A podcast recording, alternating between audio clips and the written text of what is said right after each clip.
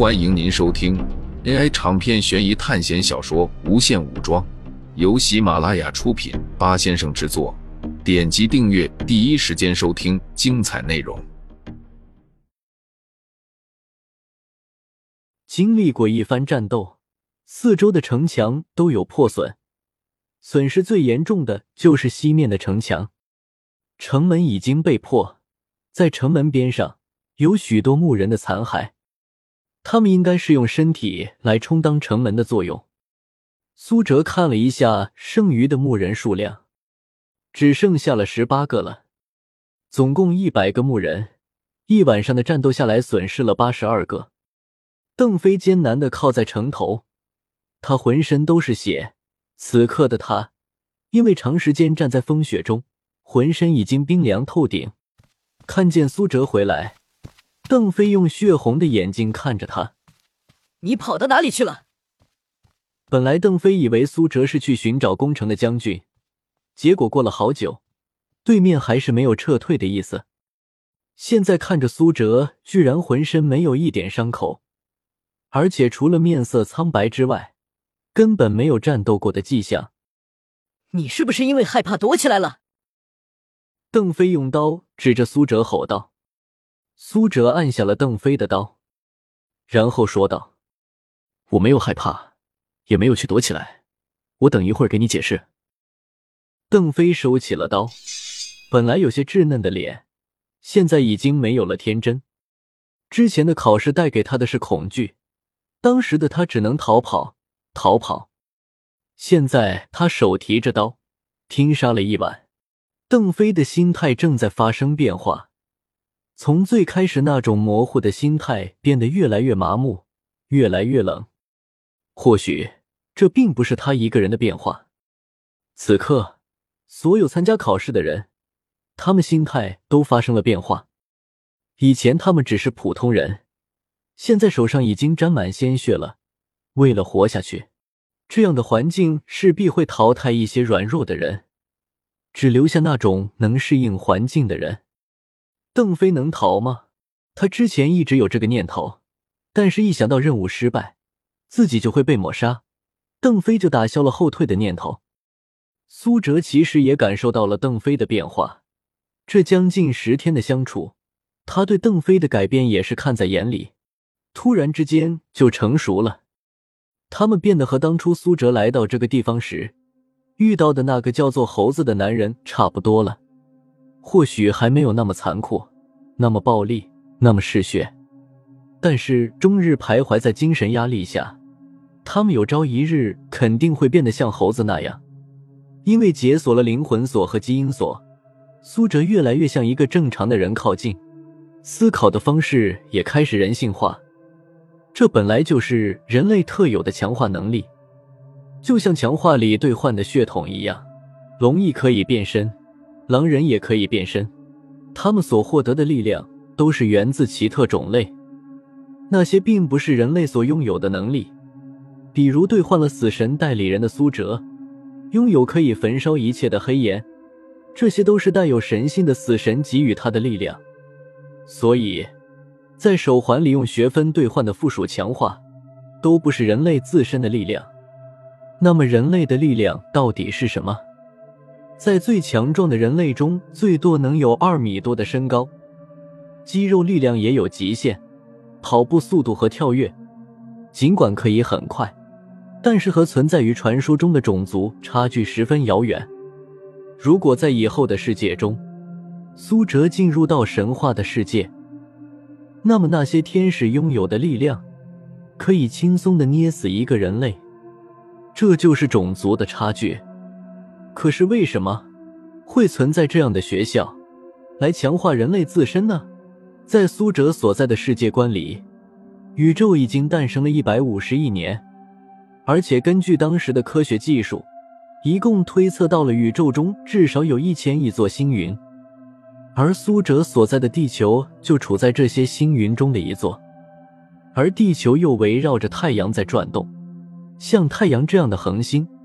在这其中一座星云中，就有两千多亿颗，而且整个宇宙还在不停的变大，不断有新的星系产生，又不断有老的星体崩坏，那么存在于这茫茫宇宙中的人类，仅仅是在地球上的一个十分十分稀有的物种。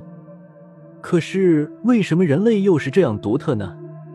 苏哲现在已经确定，基因锁和灵魂锁就是其中的奥秘。既然科比可以拥有二阶的灵魂锁，那么有没有三阶、四阶乃至更高的阶段？根据人类想象的情节，那些科幻、灵异、神话或者更多奇怪的东西，它们的源头又是哪里？曾经有个科学家说。我们现在的人类社会发展就是被外星人刻意培养的。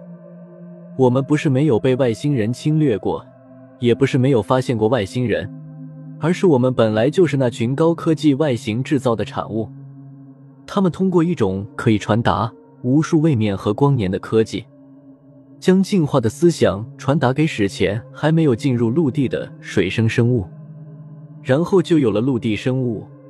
以及后来统治了地球一亿六千万年的恐龙生物，后来因为不满意这样的创造，他们改变了一颗陨石的轨迹，将整个地球上的恐龙全部消灭，然后又开始进行新一轮的创造。他们通过那种特殊的机器，然后传达思想。或许某人突然一天冒出一个思想，就有可能被他们引诱所产生的。也就是我们本来的思想就是那个星球的复制体。苏哲结束了科幻起源说的假想。这样的话，人类的基因锁和灵魂所存在的意义是什么？是本来就拥有的东西，还是因为特殊原因衍生出来的力量？要知道，科学和神话从来都是对立的。科学起源说的对立面，则是洪荒起源说。在混沌初开之时。世界万种降临，万物共存于无边无际的空间。人族只是最普通的生物，在万物种类中，仅仅只能夹缝生存。而人族特有的能力，就是解锁基因锁和灵魂锁。人类完全体力量十分的微弱，远远不如最强大的种族，不需要开启特殊能力，仅仅只是种族天赋就可以碾压人类。他们拥有更高的智慧、更强的力量、更好的科学。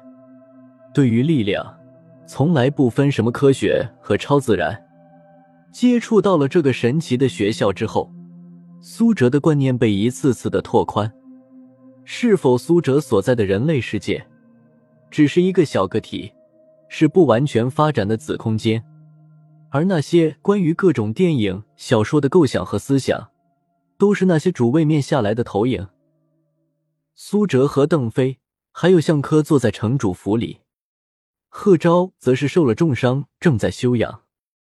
邓飞和向科可不明白苏哲的思想正在往高维度的空间发散，他们只关心当下的东西。这一晚上你都跑到哪里去了？邓飞和向科毕竟只是普通人，他们会猜疑，会恐惧。我昨晚本来想去找工程的主将，可是我后来发现了黄巾军的大本营。苏哲将之后发生的事情对邓飞还有向科说了，当然只是粗略的进行概括，关于蓝可还有自己的一些能力模糊的概括。不光这样，苏哲还将自己对于这次考试的想法说了出来。难怪那些黄巾军已经快要攻破城池了，却急忙退了回去。向科心有余悸的说道：“也就是说，我们在守城结束之后，还要带兵去讨伐董卓。”邓飞非常惊讶，因为身体幅度太大，而牵动了身上的伤，所以这些黄巾军是最大的障碍。我们现在的任务是守城，他们能进攻一次，可能还会来第二次，因为他们已经知道了我们的城池防守力量薄弱。第二。我们考虑到后续的任务，如果这些黄巾军一直骚扰我们，我们的兵力就发展不出来。等到我们去完成后续任务的时候，根本没有积蓄的力量去应对。”苏哲说道。“那你的意思是？”向科疑惑的看着苏哲，不知道他接下来的打算是什么。这几天，你们把城池修正好，并且好好看守。我去了朗城，还有刘备和公孙瓒那边去看看，能不能联合他们一起把黄巾军灭了。”苏哲说道。听众朋友们，本集为您播放完毕，欢迎订阅专辑，下集精彩继续。